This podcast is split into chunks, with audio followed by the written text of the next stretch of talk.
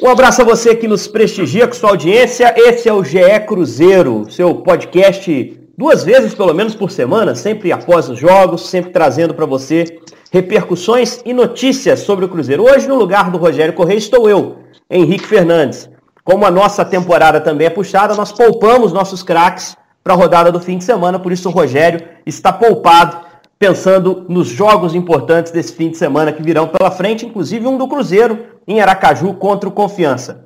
Vamos tentar responder algumas perguntas na edição de hoje do nosso podcast. O Cruzeiro mereceu perder para a Chapecoense? Quais são os impactos que o time pode sentir dessa primeira derrota? O que fazer para melhorar o desempenho do ataque do time? Como é que foi o Arthur Kaique na estreia? E a mais importante, qual lei funciona melhor no Cruzeiro? A lei do ex ou a lei de que toda terceira camisa perde na estreia? No, do meu lado, para a gente poder falar um pouquinho sobre esses temas, Jaime Júnior, meu velho companheiro de várias transmissões, também para me ajudar a bater bola nesse podcast. E representando os competentíssimos setoristas do Cruzeiro, Guilherme Macedo, que junto com o nosso Gabi, Gabriel Duarte, os dois fazem a cobertura diária do Cruzeiro. Primeiro, Jaime, um abraço. Primeira derrota do Cruzeiro no campeonato, mas é, é importante saber como esse time vai reagir, né, cara? Porque é, é um trabalho no início e acaba acontecendo essa primeira derrota no início de uma Série B com muito tempo para aprender e, e para melhorar o time, né? Um abraço. Um abraço, Henrique, um abraço, Macedo, a todos que nos acompanham. É, ontem a história do jogo teve o Cruzeiro tomando um gol muito cedo, né? Naquele chute ali do Anselmo Ramon, jogador do Cruzeiro. E aí a Chape se fechando bem, a Chape fechou muito bem os espaços, é, especialmente a sua primeira linha, tendo todos os jogadores ali grandes atuações. Luiz Otávio, zagueiro, jogou muito. Como foi legal ver aqui o Alan Ruschel mais uma vez em campo e jogando bem, né? Ele que esteve naquela tragédia do avião da Chapecoense em 2016, 71 pessoas morreram e ele foi um dos sobreviventes. E como é legal vê-lo em campo e jogando bem, assim, é, por esse aspecto, é, acho válido destacar. Agora, é, o, o, time do Cruzeiro ontem, é, puxa, como teve dificuldade para jogar, né? foi bola. Quando, quando você vê o time começar a cruzar a bola demais para a área, é porque não está conseguindo entrar por baixo. Eu acho que esse é o grande resumo do jogo de ontem. É o Cruzeiro cruzando, cruzando, cruzando, cruzando bola para a área. E, e, o time da Chapecoense com zagueiros altos, muito bem posicionados. Consagrou a zagueirada, né? E, pô, ah, ia estar tá cruzando bola até hoje, não ia fazer gol. Exatamente. Gui Macedo, um dos setoristas do Cruzeiro, um cara que está feito ao dia a dia, está acompanhando tudo. Tá faltando repertório para esse time do Cruzeiro, Guilherme. E, e assim, o que, que, você achou pessoalmente dessa, dessa primeira derrota? Foi merecida? Você acha que o Cruzeiro não poderia ter buscado um resultado melhor com o que produziu? Ou realmente a Chape mereceu voltar com os três pontos para Chapecó? Um abraço, Guilherme. Fala Henrique, Jaime, galera que está acompanhando a gente aí. Você falou que poupou craque, como eu não sou craque, sou aquele jogador operário que corre para o time, estamos aí mais uma vez. E eu acho que a, a, a Chapecoense veio com uma postura de marcar no seu campo, apesar de ter quatro atacantes né, em campo, e, e, e conseguiu fazer o que precisava, eu acho que até antes do esperado. A Chapecoense não esperava, assim, a gente pode dizer, fazer um gol tão rápido. E o Cruzeiro, o que a gente viu foi é, o que eu particularmente já, já tinha visto em outros jogos. Lateral esquerdo não funcionou, Giovani mais uma vez jogando mal. A gente já até comentou isso aqui em outras edições do podcast. Vem realmente num, num longo tempo de inatividade, está voltando agora. Teve uma lesão grave no tornozelo lá no Bahia. E um time sem profundidade. É, o Stênio, que é um jogador talvez com, com mais velocidade nesse time do Cruzeiro, ainda não, muito novo, ainda não consegue produzir. O Wellington entrou, fez o time pelo menos ter um pouco mais de profundidade. O segundo tempo do Cruzeiro foi melhor, mas eu acho que a Chapecoense eh, foi mais competente do que o Cruzeiro. Obviamente, está no placar isso, mas eu estou falando até em termos de defesa mesmo.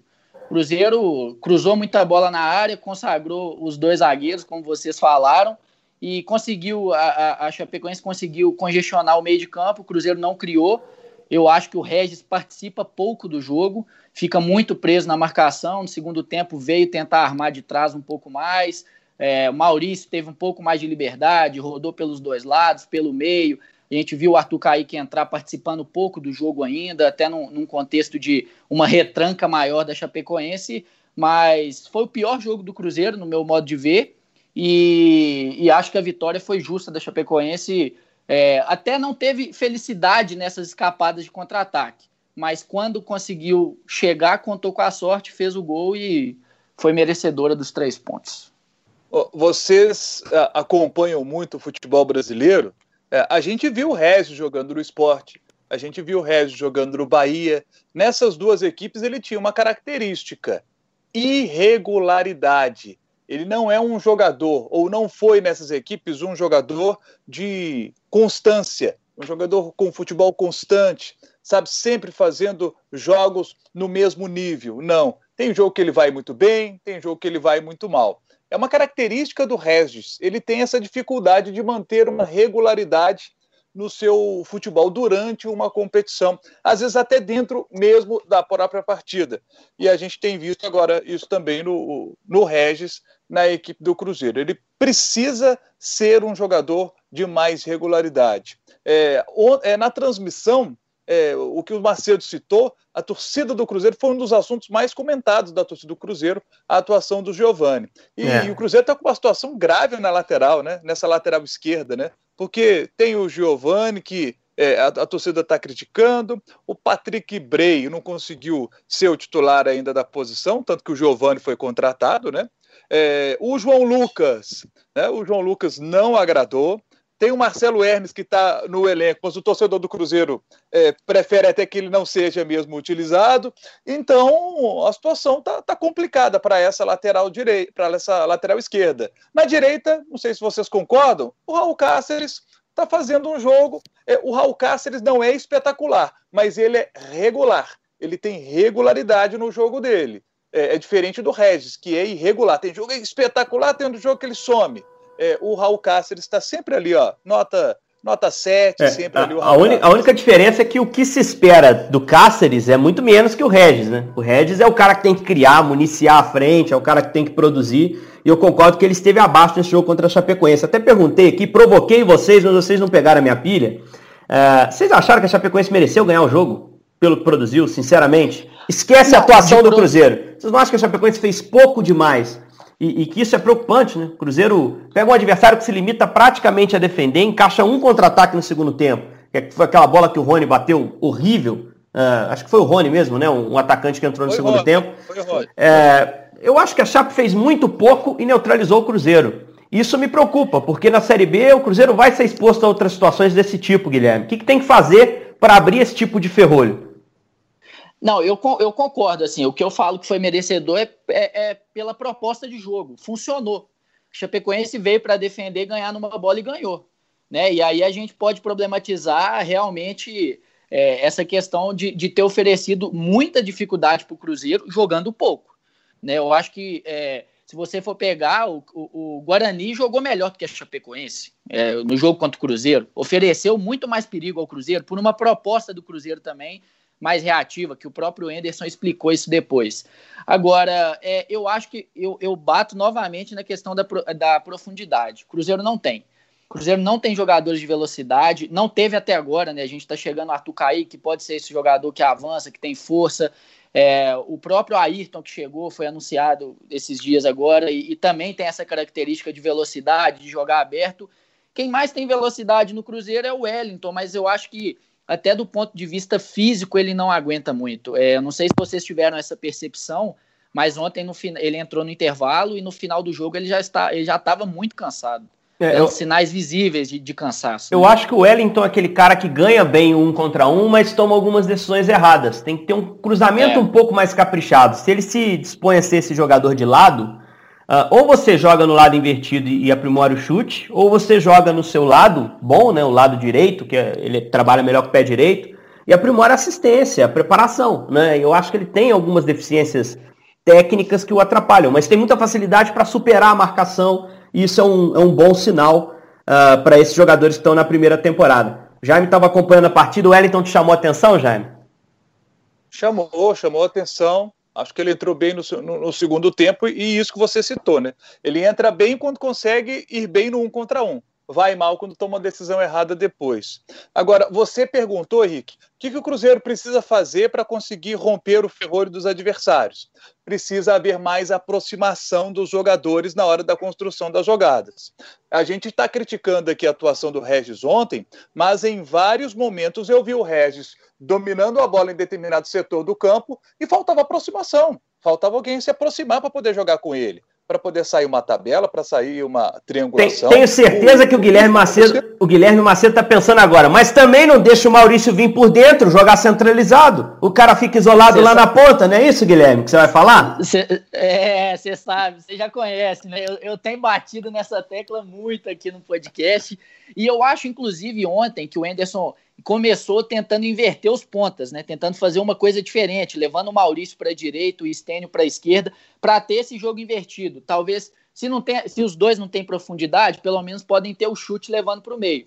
Aí o Cruzeiro toma o gol, o Enderson volta com o Maurício para a esquerda, o Stênio para a direita e ficou tudo diferente. Mas eu gosto do Maurício por dentro. Acho que fez um, um jogo ruim ontem, flutuou um pouco mais. No segundo tempo, é, é, no segundo tempo, inclusive, o Enderson começou com ele centralizado, o Regis pela esquerda, né, se a gente for observar, mas rendeu pouco também. Eu acho que o Maurício está abaixo tecnicamente. Aí a gente pode discutir essa questão de posicionamento, que eu realmente acho que ele rende melhor pelo meio e jogando próximo do, do Regis e do, do Marcelo Moreno, mas tecnicamente ele também vai mal. Só para abrir um espaço para informação, a gente está gravando aqui na tarde de sexta-feira, né, no day after do jogo do Cruzeiro. O Cruzeiro acabou de comunicar a rescisão amigável do Marcelo Hermes. Então o Jaime citou agora há pouco aqui mesmo o, o Marcelo como opção da lateral esquerda, não mais. Rescindiu o contrato, absolutamente esperada essa rescisão, né, Jaime? Até pelo teor do que você comentava. Exato. Quarto lateral do Cruzeiro. É, o torcedor do Cruzeiro não vai sentir nenhuma falta. É, agora eu queria, eu queria ouvir. Pois não, Guilherme? Não, é só falar essa questão do Marcelo Hermes. É, é, eu acho que é, talvez até tecnicamente falando, ele, este, ele estivesse no nível, no meu modo de ver, é igual ou até superior do que os que estão sendo utilizados. Mas a gente tem que pensar numa questão financeira também. Quando ele assinou o contrato com o Cruzeiro, ganhava acima do teto, do que hoje é o teto. Então, uma permanência dele, uma utilização dele, passava por essa readequação salarial. E se não houve readequação salarial, não tem por que o Enderson ficar utilizando o jogador. O contrato era até dezembro de 21, rescindido, portanto, eu estou tendo a concordar com, com o Guilherme Macedo. Acho que é um jogador que foi queimado meio, meio cedo demais. E eu tenho medo que aconteça isso com o Giovani, que a gente já viu muito de perto, eu e Jaime, seguidas vezes, cobrimos toda a trajetória do América. Era um jogador útil no América do Enderson. Então acho que eu, se fosse é, pensar com a cabeça do torcedor cruzeirense, eu teria um pouco mais de paciência. Acho que é melhor esperar o time funcionar melhor coletivamente, mas também concordo com o torcedor que ele está abaixo. Agora eu queria saber o que vocês pensam sobre dois jogadores. Quer complementar alguma coisa sobre o Giovanni, ou Jaime? É, eu, eu iria dizer que o Giovanni tem jogado no Cruzeiro da mesma forma que ele jogava no América do Enderson em 17. Um lateral esquerdo que vinha por dentro em várias oportunidades, né? Então o Giovani está fazendo exatamente o que ele fazia no América em 2017. Naquele momento deu certo. Ainda não deu tão certo na equipe do Cruzeiro. Concordo com o Henrique. Merece, merece esse, esse voto de confiança, porque ele pode produzir mais da equipe do Cruzeiro no momento que o time tiver mais acertado. O time não está pronto ainda? É, agora eu quero duas análises de jogadores individualmente. Dois que participaram dessa partida pela primeira vez camisa do Cruzeiro esse ano. Capitão Henrique, né, é, que voltou ao time, participou do segundo tempo do jogo. E o Arthur Kaique, que estreou num contexto desagradável para ele, né? Porque naturalmente entrar para virar um jogo, para ajudar o time a virar, é pior do que entrar com um jogo controlado, o time vencendo. Mas eu queria saber de vocês o que vocês acharam. Depois eu vou dar minha opinião também. Começar com o Guilherme dessa vez. Arthur Kaique e o Henrique no meio-campo, Gui. É, eu acho que o Henrique, visivelmente, ainda desentrosado, né? Fora do esquema. Quando ele entrou, eu acho que questão de posicionamento, muitas vezes batendo cabeça, ocupando o mesmo espaço do Ariel Cabral, muitas vezes, e que o Ariel Cabral muito bem esse ano, no meu modo de ver também. E dois caras que se Mas conhecem, eu... né? Henrique e Ariel jogaram juntos algumas vezes. Né? Muitas vezes. É. E, e, então, assim, eu acho que quando ele estiver mais entrosado e com mais jogo, vai ser muito útil. E o Arthur Kaique chega para ser titular. A gente falou sobre isso aqui já. E ontem, é, é, eu acho que é o que você falou, ele entra numa situação desagradável para furar uma defesa, faz parte, ele está lá para isso, tudo bem. Mas é, é um contexto de jogo completamente diferente do que era os primeiros minutos ali antes da Chapecoense fazer o gol. E ainda no segundo tempo, se, é, acho que piorou, o Ferrolho se tornou ainda maior. É, ele ajuda na bola parada, até teve uma falta lá que não bateu bem, inclusive. Tentou uma jogada ou outra individual, vai oferecer um pouco dessa profundidade que o Cruzeiro não tem hoje com os jogadores que estão jogando. Mas, enfim, eu acho que pelo jogo de ontem, é, é, pelo jogo contra a Chapecoense, ficou, fica difícil avaliar os dois. Mas a minha avaliação em termos de elenco é de muita utilidade de ambos. Muita gente critica o Henrique, a torcida pegou no pé pela volta dele, mas eu, particularmente, acho que vai ser muito útil. E aí, Jaime, tem a mesma avaliação? O que, que você acha? É, eu, eu, estou bem dentro do que disse aí o, o, Guilherme. Primeiro dizer que bom que o Henrique é, voltou à equipe do Cruzeiro depois daquele é, acidente que ele teve, caindo de uma ribanceira de 200 metros, é, uma situação que dificilmente qualquer pessoa sobreviveria e ele conseguiu passar por essa, graças a Deus, e está de volta à equipe do Cruzeiro. Acho que vai ser muito útil, como eu acho que o Arthur Kaique também vai ser muito útil nesta Série B do Campeonato Brasileiro.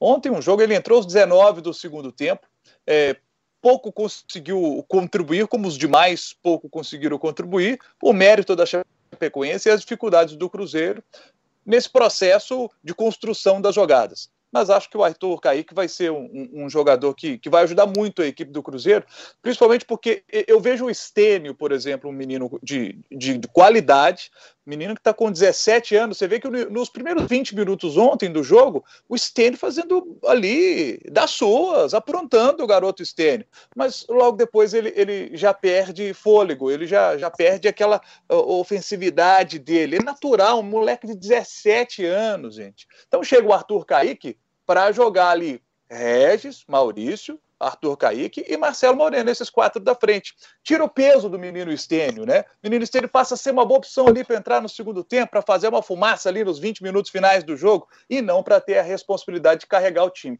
Quem tem essa responsabilidade é o Arthur Caíque. Experiência ele tem para isso e acho que qualidade tem para jogar uma Série B com o Cruzeiro fazendo boas atuações. Eu acho que o Arthur entrou do lado errado nesse jogo contra a Chapecoense. Eu prefiro ele na direita para trabalhar com o pé esquerdo por dentro, para ter chute, para oferecer outro tipo de coisa. Mas isso foi muito claro. O Anderson botou um canhoto na esquerda e um destro na direita, que foi o Wellington, para tentar alargar a defesa da Chape. A Chape tinha a entrada da sua área bem blindada e os zagueiros muito próximos lá dentro para cortar de cabeça, para bloquear chute. Então ele colocar um cara com o pé, como a gente diz, invertido, como jogava o Everton Ribeiro, e ainda joga no Flamengo, mas jogava no Cruzeiro, o canhoto na direita, esse cara leva para dentro e dá de cara com a parede da chapa. Eu acho que por isso que ele não, não fez assim, mas quando o Arthur puder jogar contra o adversário talvez não tão fechado, menos fechado que a Chapecoense, uh, do lado direito, acho que ele vai ficar mais confortável nesse time, tende a crescer. E o Henrique endossa as palavras do Jaime. Uma alegria vê-lo de volta, importante, bom é importante ele estar com a cabeça boa. Tecnicamente, acho que ele pode ajudar. Também senti que ele estava meio sem ritmo, como Macedo disse. Mas acho que ganhou os pontos que o Adriano, para mim, perdeu. O Adriano teve uma boa chance de, de mostrar um, é, um, bom trabalho ali no primeiro tempo e não conseguiu desempenhar tão bem. Acho que perdeu uns pontinhos aí nessa escalação, o jovem volante do Cruzeiro. A gente está caminhando já para o fim da nossa edição de hoje. Vou pedir ao Guilherme para fazer um apanhado sobre as notícias dos bastidores tão agitados do Cruzeiro, Guilherme pagamento, é, acerto de dívida, é, imóvel de ex-dirigente sendo alienado, enfim, ficando nas mãos da justiça. O que, que avançou? Só um apanhadão para a gente contemplar também com notícias sobre isso o nosso ouvinte.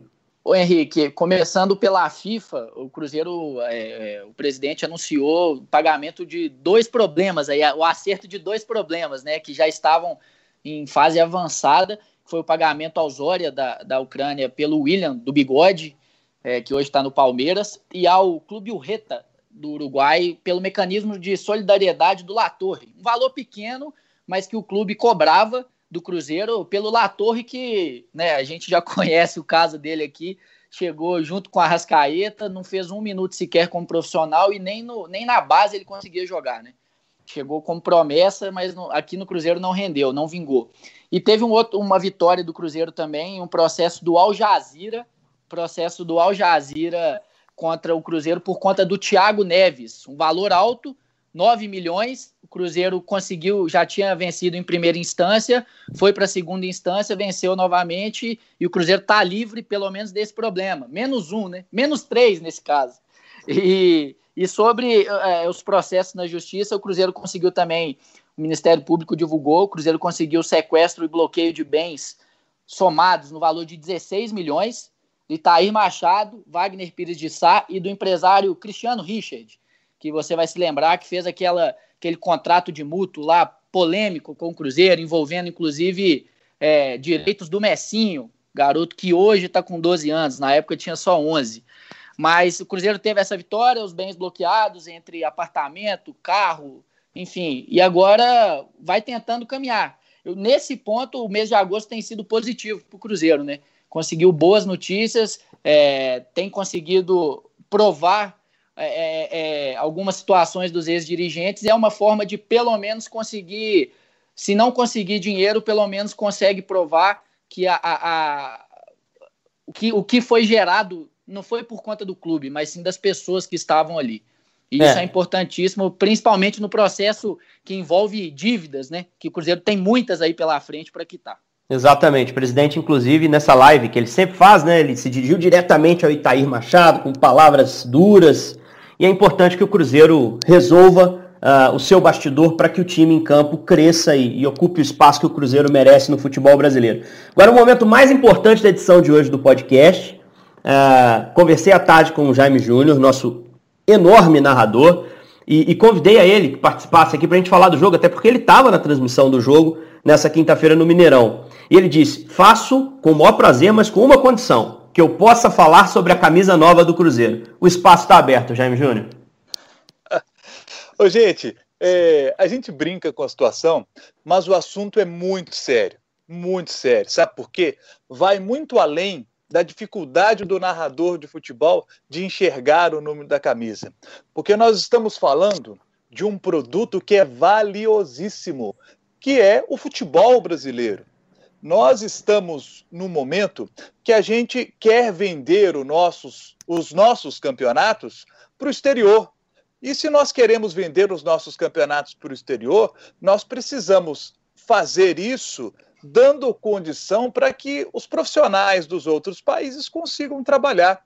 Vamos pegar os bons exemplos do futebol. Você pega a Premier League, campeonato inglês, lá os números são todos padronizados. Então a gente que está aqui no Brasil, você vai transmitir um jogo do campeonato inglês, qualquer time, tem jogadores lá que você não conhece, mas você consegue enxergar direitinho a camisa, o número da camisa. É, dos, dos times que disputam a, a, Premier League. Isso é fundamental. Então, eu acho que isso é muito importante. Outro ponto que eu acho que é, que é interessante a gente destacar é que uma camisa como a do Cruzeiro, uma camisa muito bonita, a camisa 3 que o Cruzeiro lançou contra a Chapecoense, e é possível que muitos torcedores gostem daquele número do jeito que foi colocado o número azul numa, numa camisa azul. Isso é possível. É, o, empresas grandes como a Adidas, por exemplo, não, não fazem uma camisa assim, eles não elas, essas empresas não fazem uma camisa sem, sem fazer pesquisa. Então pode ser que é, esse tipo de, de, de, camisa agrade ao torcedor. Então, eu acho que nós temos que chegar ao, ao, ao modelo que é o seguinte: se faz a camisa para agradar o torcedor, mas tem que fazer a camisa que atenda as transmissões esportivas de televisão. Acho que isso tem que estar no regulamento dos campeonatos. Os números das camisas precisam estar visíveis para que a gente possa conseguir vender os nossos campeonatos para outros países. Né? Esse é um dos pontos para a gente se organizar. A gente precisa se organizar em outras coisas, mas situações pequenas assim são importantes num todo, num processo final aí de valorização do nosso futebol.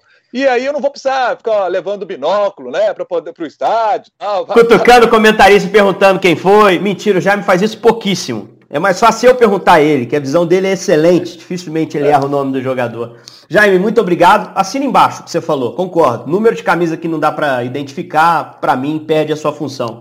Gui Macedo, muito obrigado também. Lembrando que o Cruzeiro, próxima rodada da Série B, domingo, seis da noite, Confiança e Cruzeiro. Jaime está nessa, inclusive, vai estar tá nessa transmissão. uma partida importante. O Cruzeiro precisa se reabilitar dentro do campeonato.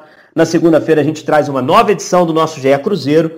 Uh, provavelmente já com o retorno do nosso Rogério Corrêa. Também não podemos poupar o craque tantas rodadas, não. Craque tem que estar em campo dando espetáculo. Um grande abraço a você que nos acompanha em mais essa edição. Valeu, até a próxima.